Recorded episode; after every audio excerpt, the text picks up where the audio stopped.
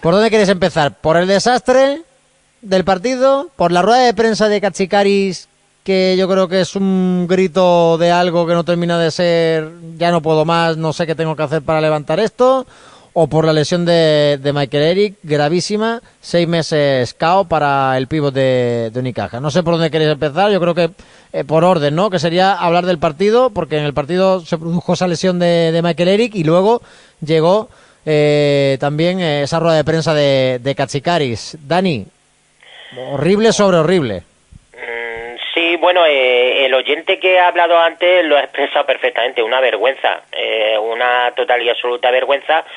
Y yo, fíjate Juan, que cada vez eh, me estoy acostumbrando más a apagar la tele en los partidos de Unicaja ya son varios partidos en los que no termino de verlo porque es que no puedo. O sea, sinceramente es que me da vergüenza. Es que lo, lo que vemos es un esperpento, es un equipo oh, que no transmite absolutamente nada, que da sensación, oh, muchos jugadores de, como decía Casicari en la rueda de prensa, oh, o lo dejaba entrever, de estar pasotas, de bueno, de que eso con ellos no va y bueno, la sensación que algunos jugadores saben que acaban contrato en junio, que dentro de cuatro meses se van a ir y que les da igual esto. Y, la verdad es que me parece sorprendente, pues se supone que muy bien, si tú te vas de aquí, te tendrás que ganar un contrato en otro lado y, por lo menos intentar demostrar algo, pero no, eh, es que estamos viendo un equipo que se arrastra por, por la cancha, que, que da muchísima vergüenza y que encima lo que está consiguiendo es que los aficionados pues cada vez ya eh, bueno eh, hayan pasado esos tres estados de ánimo que yo comentaba. Al principio cuando tú veías a este Unicaja te enfadabas con, con el equipo. Luego a, a, la siguiente sensación que tenías era pasar del enfado pues ya a la tristeza y a la resignación, como decir que, que, esto no hay quien lo levante, y la tercera fase en la que yo creo que ya estamos todos es la de pasotismo. Cada vez hay menos gente en, en la grada del Carpena, cada vez hay menos gente que se enchufa a esta Unicaja, cada vez hay menos gente que le interesa ver lo que hace este equipo. La verdad es que, que es una pena todo y lo de ayer pues fue una más, ¿no? Cuando pensábamos que el equipo ya había tocado fondo, pues viene un partido y nos vuelve a demostrar que siguen cayendo los mismos errores. Ayer otra vez el equipo sale frío al partido, la enésima vez en la temporada. Bueno, yo es que eh, se pueden contar con los dedos de la mano los partidos que este año el Unicaja ha, ha salido bien al partido y ha hecho un primer cuarto digno. Ayer nuevamente el equipo sale frío, se deja un parcial 0-7, 0-8 creo que fue el comienzo de, del equipo rumano, luego en el segundo cuarto reacciona, en el tercer cuarto otra vez sale frío desde vestuarios y, y bueno, esto es un no parar y, ya te digo, no me, no me extraña la, la rueda de prensa de Katsikaris y la verdad es que, bueno, eh, se ve un entrenador totalmente ya hundido, superado por las circunstancias y, y, lo que es peor, me parece que hay eh, ya, mmm, bueno, cierta tirante entre los jugadores y el entrenador, ¿no? Porque eh, ayer pudimos ver como en el último cuarto, bueno, Michael Eric no jugó por, por el tema de la lesión, pero luego, oh, fíjate el tema de, de los otros fichajes de Barreiro y de Norris Cole que no jugaron en el último cuarto. Entonces, muy mal, la verdad es muy mal todo. Eh, eh, Emilio, antes de escuchar a Katsikaris hablar, porque hoy hay que poner los cortes del entrenador Eleno, un breve análisis de, del partido y de cómo queda Unicaja de tocado, ¿no? Ahora meteremos el bisturí en esa rueda de prensa del entrenador, hablaremos de, de nombres propios, de la lesión de Eric, pero la sensación de deriva en la parcela deportiva es total, ¿eh? Sí, ayer la verdad es que es muy difícil, ¿no? Analizar analizar el presente es duro, porque el presente es duro, pero como digo yo, es que el futuro inmediato, si tú quieres ver algún brote verde, en el futuro inmediato es que es muy difícil, porque cada día el equipo se supera en sus exhibiciones eh, de impotencia.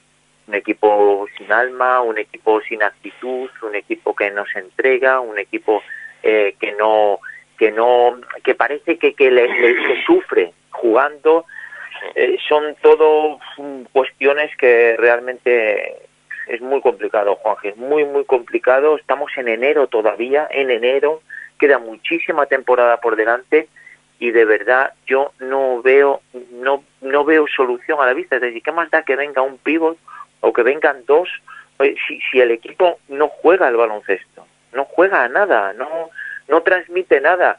Y oye, yo creo que sí, que, que, el, entrenador tendrá culpa, tendrá mucha culpa, pero ¿y ellos? ¿Y ellos? ¿Cómo puede salir a la cancha con esa actitud? Yo no me creo que, que, o sea, eso no es culpa de Cachicaris.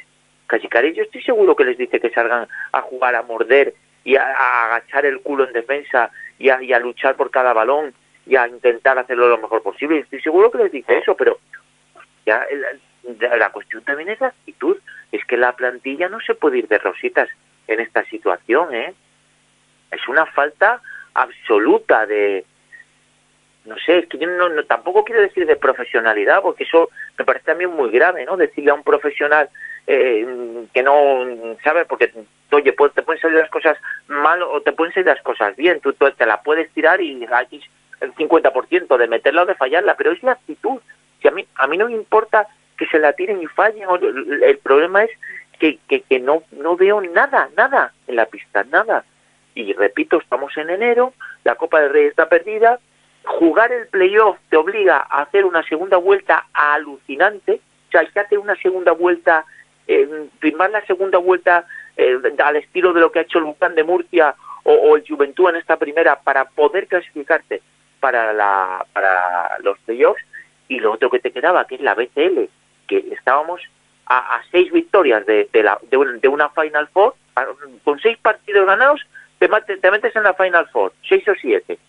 Y, que llega esta, esta aguantada en toda regla de un club que, joder, no sé, a mí sí me pareció un equipillo, es que no sé, que, es que eran siete, es que vinieron siete a jugar, buenos, que saben lo que tienen que hacer, que no cometen errores, que creen en lo que hacen, sí, pero siete, es que eran siete. Y ese equipo de Rumanía viene y te gana en tu carpena, donde aquí han perdido todo el mundo el Maccabi, el Olimpia Milano, el Fenerbahce, el F. Pilsen, el Panathinaikos, el Olympiacos, aquí ha perdido Spanulis, aquí ha perdido Diamantidis, aquí ha perdido Alexei Ved, aquí ha perdido todo el mundo.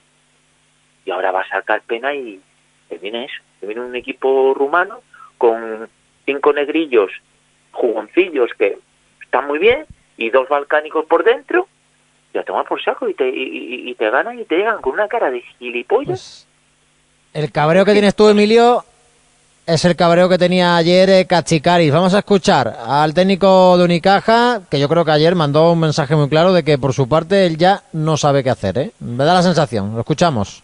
Cambiar el táctico del bloqueo directo de, uno contra uno, ¿de qué? ¿De qué? Entonces, yo creo que tenemos que ser conscientes, primero yo, porque soy el máximo eh, responsable, sin ninguna duda, y cada uno de los jugadores la situación que estamos. Es una, una situación muy, muy, muy jodida. Y no lo merece ni el club, con la historia que tiene, la camiseta que llevamos, el escudo que llevamos todos, ni el aficionado, ni nadie. Nadie. No. No. Entonces, no sé, necesito cinco jugadores en la cancha que lo dan todo, que se mueren, ¿sabes? Que no pueden, que no pueden respirar. Pero no es un tema de castigo, es un tema de una realidad que vivimos ahora mismo. Si no hacemos esto, no, no sé, no sé cómo vamos a ganar partidos.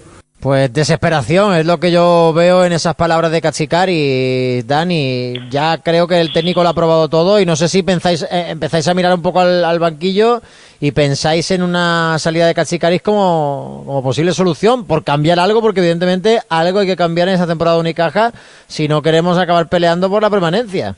Bueno, es que esta plantilla de jugadores es reincidente en ese sentido, porque ahora mismo estamos en la misma situación que estábamos con Luis Casimiro. Eh, esta plantilla se cargó a Luis Casimiro. Un año después. Claro, y ahora estamos otra vez en la misma. que eh, escúchame, solo, un, solo un segundo, Dani. La situación es mucho peor. El año pasado estábamos clasificados para la Copa. Exacto y, y en Europa, y en Europa es verdad que estábamos 2-0-2 en la clasificación, pero estábamos jugando la Eurocup, estábamos jugando contra el Mónaco, estábamos jugando contra el Juventud y estábamos jugando contra los otros franceses que ahora mismo no me acuerdo el Nanterre, creo que era.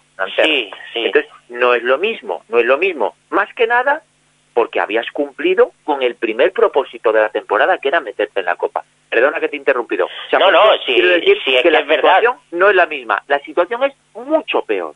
Pues por eso mismo que la situación... tus expectativas europeas jugando una competición que es mucho peor que la que jugabas el año pasado, contra equipos y contra jugadores mucho peores de los que jugabas el año pasado. Eso por un lado. Y segundo, porque fuimos a la Copa.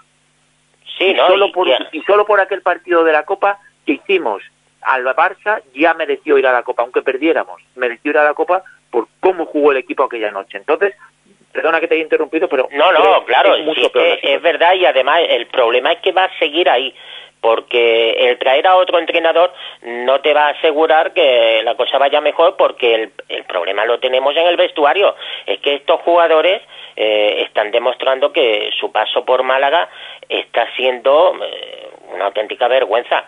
O sea, así de claro, es que no hay otra palabra que pueda definir eh, el rendimiento de, de, estos jugadores. Es que a mí ahora mismo me sobran nueve o diez jugadores de la plantilla.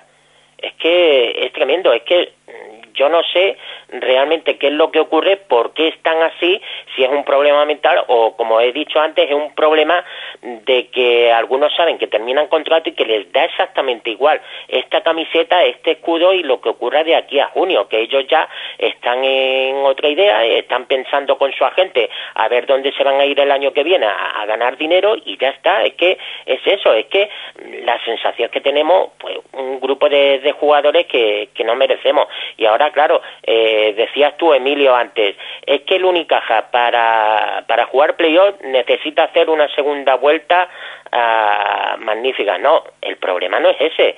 El problema es que tenemos siete victorias y para mantenernos en ACB necesitamos ganar cinco o seis partidos. Y yo a este equipo no le veo capaz de ganar cinco o seis partidos. Es que no le veo capaz. ¿A quién vamos a ganar ahora mismo de los equipos que tenemos en la CB y con los que tenemos que jugar? Dime tú, cinco o seis equipos a los que le podamos ganar. Es que a mí no me sale ninguno. Eh, con este Unicaja a mí no me sale ninguno. Y entonces el problema no es meterse en el playoff, no es meterse en los ocho primeros o maquillar la temporada, no, no. El problema es que, hay que salvar la categoría, que hay que ganar cinco o seis partidos y yo ahora mismo no veo claro que el equipo que ha ganado en toda la primera vuelta eh, siete partidos sea capaz de ganar en la segunda cinco o seis, estando como está. Yo la verdad es que eh, lo veo todo ahora mismo, pues fíjate, ¿no? Eh, imposible. Yo lo veo todo imposible. Dani, da la sensación un poco que es el marcabásquet de la marmota y el día de la marmota es lo que hacía también referencia ayer eh, Cachicaris en el Carpena. Escuchamos al griego. Totalmente, totalmente. No podemos seguir así. Yo ni voy a seguir con discursos, eh, con historias, con técnicas, nada. Si no nos ponemos a, a, sudar, a sufrir, a sufrir, pero de verdad, a sufrir, no tenemos ningún, ninguna suerte. Ya han pasado muchos partidos, eh, parece como, como la película esa, ¿no? Del Día de Marmota, eh, nos pasa lo mismo en cada partido. Yo lo hablamos, yo lo trabajamos, yo lo no sé qué, y otra vez y otra vez, con vídeo, en entreno y tal. Pero bueno, son los costumbres, son los hábitos. Al final, con lo que no tenemos el físico como otros equipos tienen, tenemos que hacer algo más, jugar al límite en todo, al límite en todo. Si no jugamos al límite en todo, como teníamos la ausencia de, de, Alberto, eh, luego la lesión de, de Mike, luego de, de, Tim, digamos que teníamos una reducción más corta, va a ser un desastre. Entonces, nada, pero una cosa es el tema técnico, táctico, y otra cosa es la mentalidad que entras para, para morder. Y claro, cuando el perro son flaco, Emilio, pues todo se vuelve en pulgas. Michael Eric, seis meses de baja. Sí, bueno, Michael, Michael Eric, ojalá no, pero Michael Eric tiene una edad en la que esta lesión le puede incluso suponer, pues, tener que, que abandonar el, el baloncesto. Es una lesión gravísima, tú dices seis meses, pero mm, no es eso, eh, no es esa la, la eh, lo que los médicos dicen. sí, que pueden ser más, vamos. 11 o 12 meses, es un año, porque es pues el, es el cruzado lo que se ha roto.